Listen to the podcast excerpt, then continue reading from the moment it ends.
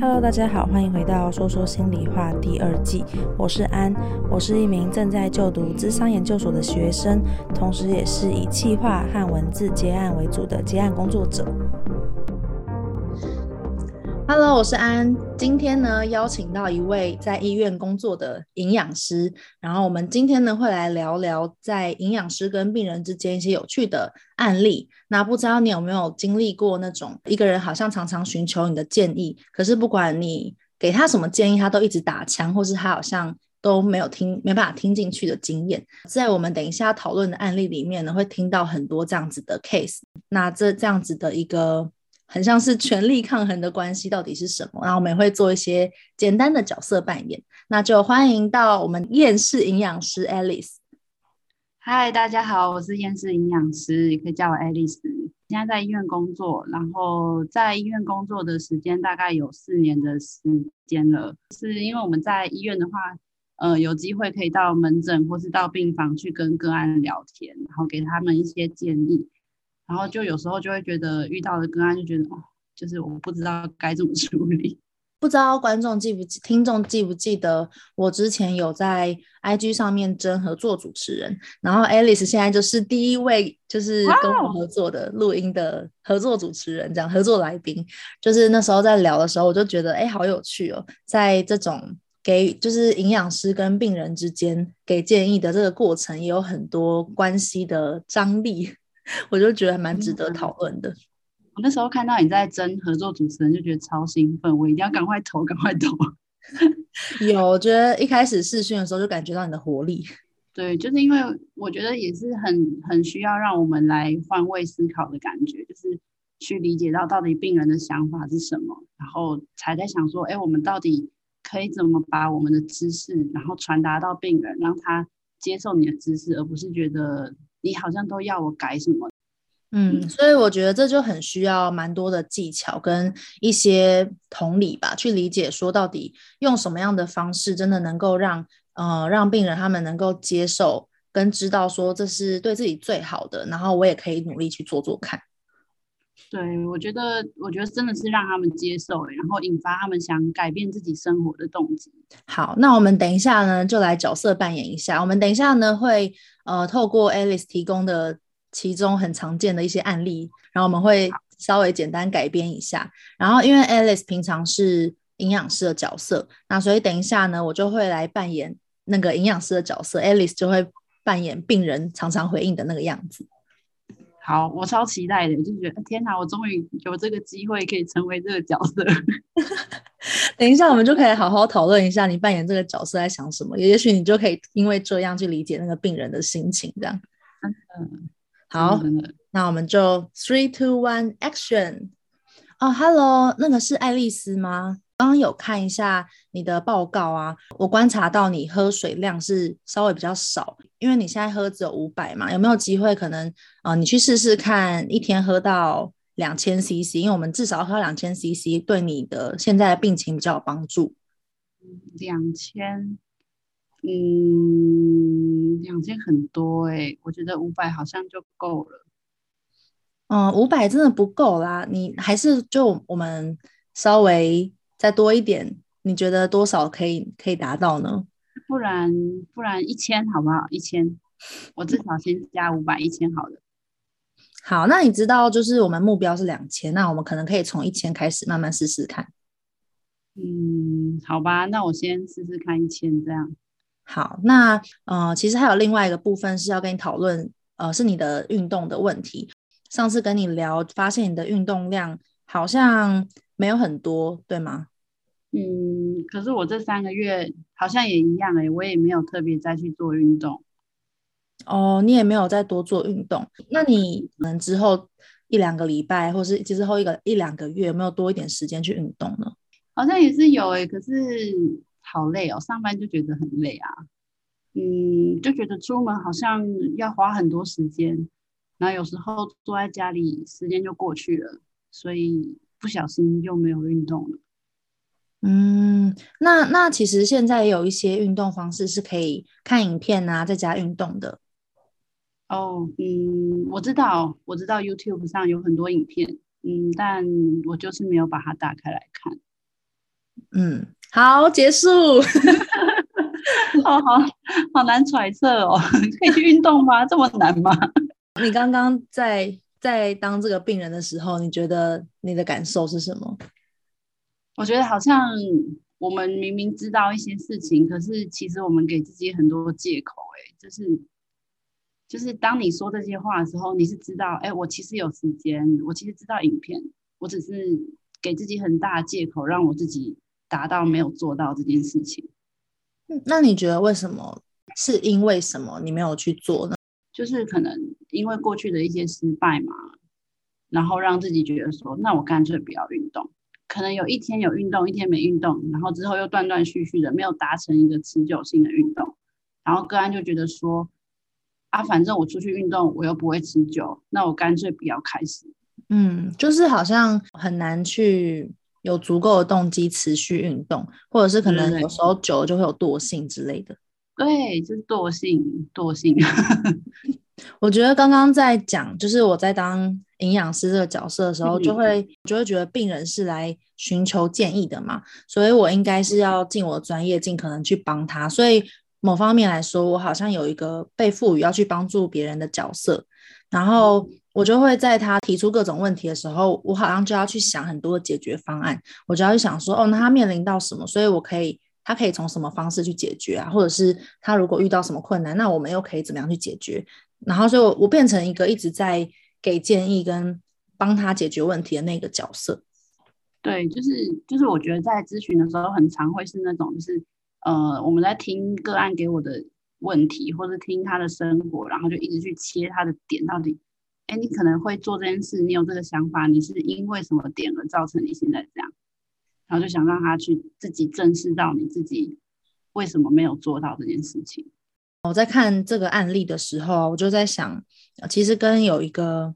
嗯，有一个心理学的有一个心理游戏很很相关，就是它是 Yes But，就是我其实之前几集也有稍微提过，就是他会先同意你，然后但他后面有个但书，可能前面就会。就会就会类似说哦，呃，营养师，我觉得你说的很有道理，但是啊，怎么样怎么样？所以那个理由就是你的借口，就是很多的但是后面的一一大堆句子这样。他这个心理游戏是在讲说，两个人在一个相对应的状态的时候，互相在在对话之中互相勾动的一个游戏。就是像我刚刚是一个给予建议的角色，嗯、那个理论其实是在讲每个人心中都有。呃，父母角色、成人角色跟儿童角色，就是有点像是我们有时候回应的方式会像是父母，像我们的父母对待我们一样。然后成人就是比较理性，然后儿童是可能就会像是以前爸妈在对待我们，我们回到那种小孩子比较自在或是耍赖或是抗拒的状态。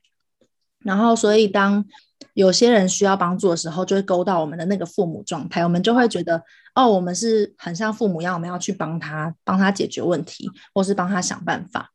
也就是我刚刚一直在试着帮你找解决方案，我就会一直丢很多的建议，然后这个小朋友我又回去给你，对 对，他可能又会再说，但是怎么样，然后所以他就会导致。这个建议者就是营养师的角色，会有很多挫折感，就会觉得为什么好像我讲什么你都就是觉得其实你看，就是喝水两千，其实真的不是一件很难的事情，但好像站在个案的立场，他就变得很难了。就是就是就是有一些建议，他感觉不难，可是好像实际上变成要做起来，就给自己很大的理由，就是觉得我就是达不到这件事情。我觉得好像是回到说，当我们嗯在用我们的角度帮他们想解决方案的时候，我们就会没有办法理解他到底遇到什么困难，或是他到底发生什么事。嗯，然后我就在想，是不是反而应该要放下这个解决问题的思考，就是可能变成说去理解他说，哦，可能他真的他真的就是很担心他喝很多水，然后。他会找不到厕所，或者是他觉得他很撑，还是他发生什么事情，他觉得他没办法做到。嗯，所以如果假设今天我们在面对一个个案的时候，就算我们心里已经有答案，他就是要喝到多少好了。那我可能可能我们先放下这一切，然后就是跟他聊他的生活。就像有时候我也会去直接问病人说：“他就说他可能喝不到，我就说，哎，那你觉得为什么你会喝不到？那有没有什么办法？你觉得你比较容易让自己喝到？嗯，就是一种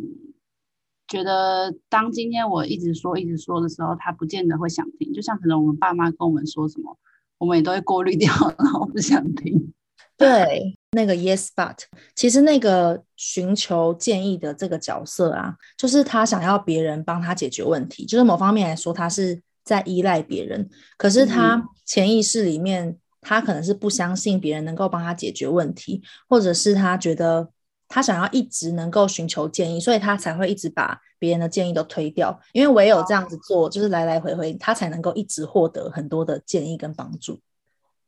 但是他不见得会去实行每一个他听到的建议，他都在参考，因为他可能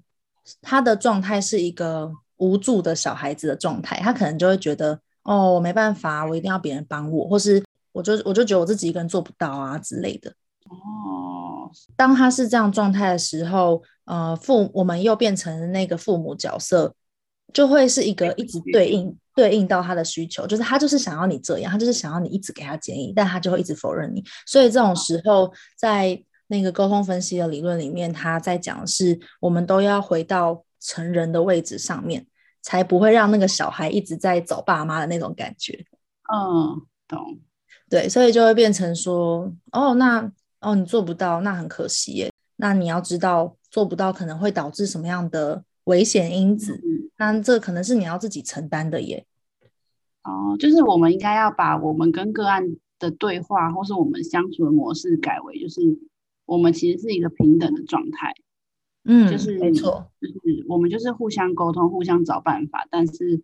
呃，就是对等的。那应该说像，像像现在也有很多那个就是 SDM，就是 Shared Decision Making 这样。然后他的意思就是说，我今天把个案，今天可能这个疾病会每一种疗程会发生什么结果。告诉病人，那病人自己去选择说，那我要选择哪一个治疗方法？嗯嗯，对，我觉得其实最后的呃权利都还是在自己身上。我在跟别人讨论这件事情的时候，也有些人的观点就是说，哦，对啊，有一些消费者也好，或是病人也好，他们可能就觉得，哎，我今天付了钱，然后我就是希望我可以一劳永逸，你解决我的问题，我我自己不需要做任何事情了。嗯真的就像哎，我想到我之前曾经看一本书，他就是在讲，就是那个也许你该找人聊聊那本书，然后他就是一个心理师在咨商的过程，他就说就觉得好像病人只要挂号就得到得到解决一样，就是病人的心态，因为其实呃健康啊还有生活其实都是自己的嘛，并不是说就是医生今天呃变了一个魔法，就是它是一个需要双方一起合作的事情。对，哎，我想到我之前有一次是，也是，就是好像就是那个喝水的个案吧，然后家人最后就是跟那个个案说，你要记得多喝水，营养师是在帮你。然后我记得我那时候听到这句话，我就直接跟个案说，我就摸他的手，就说没有，是你在帮你自己。嗯，哦，我觉得很感人呢，就是我觉得你说的很好。对啊，就是我觉得我想要让个案知道的是，你今天做这件事情。你要为了你自己而做，你不是听到别人说你应该怎么样，那你就要怎么做。就我觉得，当我们今天要完成一件事情的时候，可能我们都把它想的太大了，就是可能五百到两千好，这个 range 太大，大到他觉得两千无法想象。所以有时候是不是就是把把个案的动机，就是把它变得很小的一件事，让它比较更容易完成。嗯，我觉得用那个运动来想好了，因为我就有一次也是跟个案聊到说，哎，你要不要出门运动看看？这样他就觉得啊，出门运动，我一次运动就要半个小时，半个小时就拖了我，就花了我好多好多的时间。然后我就说，那不然你这一次出去，你就走十分钟，你每天都走十分钟，然后一个礼拜你再加到十五分钟，那慢慢搞不好你会觉得，哎，十五分钟、二十分钟，到最后你可能三十分钟你也可以接受了。我觉得其实这样的做法就就是其实你也是有在同理他们嘛，就是理解到说对他们来说一次很大的目标是辛苦的，然后你可能也是在试图嗯、呃、把一些比较大的目标拆解成比较容易达成的，然后让他们比较能够用可执行的方式去试着完成看看。对，就是就是觉得要怎么让他找到自己可接受的解决方法，我觉得好像蛮重要的。嗯，而且其实我发现呢、啊，就是有一些病人，就是假如说，呃，我们刚刚演的那个 case 好了，我不知道你会不会有遇到这样的病人，就是说，嗯、哦，可是我就是没有啊，然后就是一副那不然你要拿我怎样的那种态度，也会遇到那种啊，就是可能当他一知道你是营养师之后，他来，他就说，哦，你什么都不用跟我讲，你要说的我都知道，但我就是没有做到啊。好，然后我就会直接反问他说，那你有想要我说什么吗？我在看你的这个 case 的时候，我就会想说，他其实就怎么讲，他他其实也是一个小孩状态，他就是一个叛逆的小孩，他就就觉得说，我不需要别人的帮助啊，我都知道。但是很很矛盾的就是，他已经可能他已经挂号，不管是自愿或被迫的，他就出现在现场，可是他又没有打算跟你合作，他就是一个我没有要跟你合作的状态。就是一个我被安排，我现在应该要坐在这里听你说话，这样。对，所以就变成一个很消极，然后其实在抗拒的态度。所以我觉得好像变成他一开始就已经把你当成一个有敌意的，或是跟你在对立面的角色的的那种关系。嗯，其实我觉得如果我们用这样的角度去想个案的话，其实会觉得他们蛮可爱的，就是他们就是一个。就是一个小孩的感觉，就是像你刚刚说，就是一个叛逆的小孩，然后来到这里，有一点无助，但是又有一点无奈的那种感觉。嗯，就是如果你能够发现，哦，他其实是一个，就是他可能内心很抗拒，或是他他可能把你视为他的对立面，你也许会比较知道可能可以怎么做。举例来说，如果呃我是你的话，我可能就会知道，哦，这个个案他现在好像觉得我是要来跟他对抗的。但我有没有办法让他知道，说我可能跟他站在同一边，然后我也没有要逼他做什么事情。所以，当如果我让他知道，就他没有那个攻击的对象，然后我是站在他旁边的，是不是有可能他就不会，呃，至少可以放下一些防备？对，我觉得是，就是要怎么让个案相信你，就让他相信到觉得说，哎。你就是你会听我说话，那你也懂我在想什么，你也知道为什么我做不到的时候，他或许才能比较接受我们的想法。嗯，也许就是遇到像那样子摆烂的个案，嗯，就问他说：“哎，那你今天也很不想来这里吼？就是，或是说，那你怎么会来这边？就是让他知道说，哦，那其实你不想要的话，没有任何人可以逼你。真的，我觉得就是。”让他卸下他的心防之后，我们才有办法走进他的世界。嗯，对，我觉得我发现营养师也蛮需要一些心理的素养的。真的，我觉得超需要。就是我觉得那个心理真的是你常常在诊间，然后听病人跟你对话，你就会无限的在心里小剧场，想说：啊、哦，好了好了，我现在该说什么？就嗯，我这样讲可以吗？嗯，他会听吗？就是无限心里会想很多个想法，觉得我应该要走哪一个方法来告诉你。而且我觉得有时候比较难的是，假如说今天有一些可能病患，然后个人他们的态度很不好的时候，某方面来说也会勾到你的情绪。他假如说他对你有敌意等等的，那因为关系是互相的嘛。那如果当你没有办法去用不同的角度看待或理解他的时候，你也会被刺激到，有可能。真的让我想到，有时候遇到个案，就会觉得他也不想听你说话。然后有时候我们就会觉得，好吧，如果你不想听，那我也很累。对，就是我觉得彼此都是花一个时间在这里的。那既然都花时间，那我们可能就想要想办法让这个时间变得有意义。嗯，那你有没有当下被刺激到，然后你可能就变成你回应的态度也？真的很会，可是自己道德就会觉得天哪，我刚刚居然这样。就是有时候如果遇到一个比较摆烂的个案的话，可能我们自己也会觉得说我不需要多说什么，然后可能我就整理个一两个建议，然后就是让他离开了这个诊间。但是我觉得就可能这一次的咨询就时间可能非常的短，然后可能在结束之后，我们自己反而会去思考的是，我今天为什么我没有让他有那个动机？嗯。对，就是有时候也不一定每一次的咨询都可以让个案有一个好的结束，也不是算好不好的结束，也就是可能有没有让他有没有让你感受到他真的被你引发了他想要去调整他人生或者去调整他的生活模式的想法或动机。那如果今天没有做到这件事情的时候，我们也会在个案离开诊间之后就开始去思考自己说，觉得说，哎，我刚刚为什么没有达成？那如果在下一次遇到他，我应该怎么做？嗯，就是有点像是，虽然说你好像也做了你该做的，可是你你心里面知道，他可能回家之后，他并不会按照指示，他可能不会被，就不会被今天的这个过程有任何的影响。对，没错，就会会你也会觉得说，他今天来这一趟，我好像只是给他一个答案就走了，但他不知道他到底哪里错了，他到底哪里要调整。但是我觉得这件事情真的。很很难，就是我我感觉你们也真的只能尽你们的部分，但是我觉得有另一些部分可能真的就是卡在他们有他们自己的一些议题，未必能够在一两次或长期的看诊的时候带给他们一些影响，因为可能即便你真的很想要这样做，但对方就是他真的完全就是关闭他自己的他的心门，他的感知或者他的接收，他是关掉的。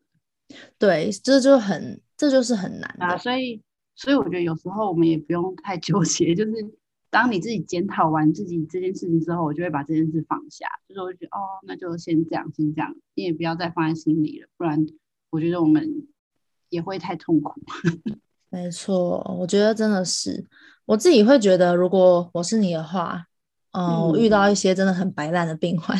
很摆烂的病患，嗯、或是他。一进门就是态度很不佳，我觉得我我一定也很难第一时间就马上很好声好气的回应他，真的。而且有时候你对于个案，你也会觉得他今天他今天回馈给你的答案未必是他真的有做到的事情，嗯，就是他有时候可能只是下意识知道说哦，你这样问我，那我就要怎么回答你，但不见得是他真的有在做的。就是其实这些从报告上你就可以感受出来，他讲的是真是假。嗯，这个也蛮有趣的。其实这也是另外一个心理游戏，就是他就是在在讲说，嗯，一样是，呃，他他这个心理游戏就是在在讲一个诱发出说谎行为的父母跟小孩。对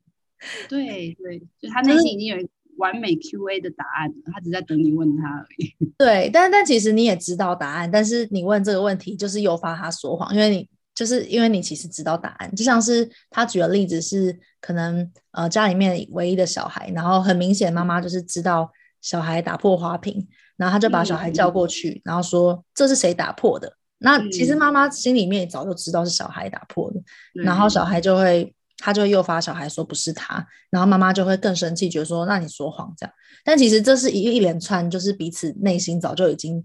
嗯预设好的对话吧，就是一个套路，然后就要一想我到底要怎么走出这个套路的感觉。如果当已经知道答案的时候，对，好像不是应该要用质问的方式，就是可以直接陈述说，哎，我看到，就是我发现你好像要打破花瓶，那你可以让我知道。这个来龙去脉吗？发生什么事啊？对，就是就是结束那个那个回圈的感觉。我就其实每一个行为下面，它都有一个需求啦。就是其实，在那个理论里面，它其实是在讲，呃，每个人心里面都有一个需求要被安抚，然后透过那个游戏。他可以得到某些利益或是好处，即便那个感觉是很不舒服的。像我们前面提到的那个 Yes But，可能他说那个但是的时候，然后他就可以验证说，哦，果然，嗯，这个世界上果然没有人可以帮助得了我，因为他心里面对这世界的价值观是这样，就是他可以验证这个世界是他想的的样子，然后或者是他也可以透过这样子一直询问。然后让别人一直在帮助他的感觉，他可以一直得到被帮助的感觉，所以他一定有从中获得某一些他心里面想要的需求。解决问题的人也是，就是因为这个游戏之所以会一直回圈玩下去，就是因为两个人他们都各自心里面有想要有一个需求。假假如说他可能透过不断帮别人解决问题，他会感觉就是自己能够帮上忙，或是他是一个呃有价值的人也好，对，所以他。会一直想要去想 solution，但是他没有办法，他也没办法停下来。对啊，所以我觉得在我们在我们想要帮个案解决他现在遇到的困难的时候，就是可能我们真的是要多站在他的立场，然后多去了解一下他到底是什么原因让他自己产生了这个借口，然后让他去远离他可以改善他的人生。就是明明他知道方法，那要怎么让他接受这个方法的感觉？嗯，而且当就是今天，如果不管是你在关系中遇到任何像、嗯、像我们刚刚提到个案这样子状况的人，他如果已经用一个比较像是小孩的状态来跟你互动的时候，那这个时候我们心中的那个父母状态就很容易被勾起来，就是可能我们那个情绪或是生气的部分，或是可能想要被卷入那个游戏的部分会被勾动。那我觉得这种时候很重要，就是。可能先去觉察到这件事情，就是哎，他好像就是当你你试着回应了几次，然后你发现你们好像一直在这个 模式之中一直在打滚的时候，你就会觉得发生什么事情了。然后我是不是太想要帮忙他解决问题，还是我是不是在呃引发他现在这样子一直像小孩的样子？我觉得可以理解你说的，就是很像是我们在对话之中，就是虽然可能。已经被导入这个圈圈里几圈了，好了，然后我们要适时的把自己拉出来，看自己跟这个个案发生了什么事情。对，很像是你有一个另外一个你，就是你可能在整间里面，或是在跟别人互动的时候，然后但有一部分你其实是在拉远一点，看看你们到底发生什么事，然后哎，你是不是自己也陷入了某一种某种情绪里面？那我能不能？用另外一种方式回应他，然后是让他能够为自己负责，我也为我自己负责的方式。真的，就像我突然想到一个比喻，欸，就像我们在玩围棋的时候啊，就是你小时候有玩过围棋吗？有，你会玩围棋哦？我不会啦，就是小时候妈妈带你去学的那种，就是不是大家都一直想要把你围起来，然后你就会变成一长条那样走不出那个回圈吗？哦。对，就是好像你在某一个你不知道的圈套里面，但其实是你的心理机制在作祟，这样。我不知道今天讲的这些内容会不会对听众来说太复杂太难，但我觉得很多时候就是只要去想说，哎，有一些人，你好像跟这种人相处，你就是会有一个模式，他或是他会勾起你的某一个状态。假如说跟某一种类型的人相处，你就特别容易。表现出比较生气，或是比较控制，或是某一个面向的你自己，那那就可以去观察说，在这个关系里面，呃，你们发生了什么事情，然后对方的什么行为或是言辞，让你产生什么样的感受？嗯，我觉得很重要，也是在情绪的当下先暂停一下，就是因为我觉得当时你马上很有情绪的时候。你会做出的那个回应，通常都不会是你自己很喜欢，或是你觉得是好的回应。真的就是，呃，把自己抽离情绪来看待一些事情的时候，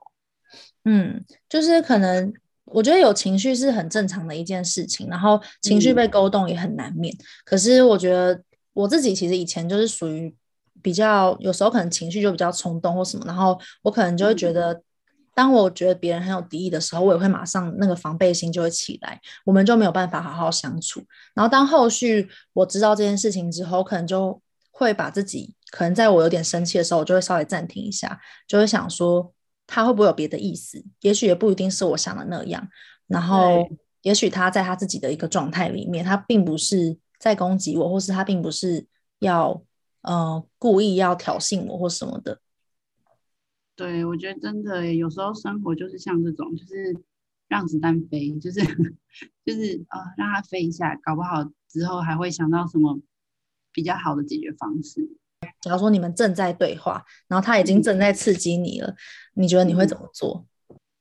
嗯，我觉得，我觉得我先以我自己生活的例子好了，就假设我跟某一个人说话，然后他他现在，我觉得我可能想跟他说一件事情，但是他可能他的反应比较激烈，然后会一直。刺激我觉得说，哎，你为什么一直这样想之类的？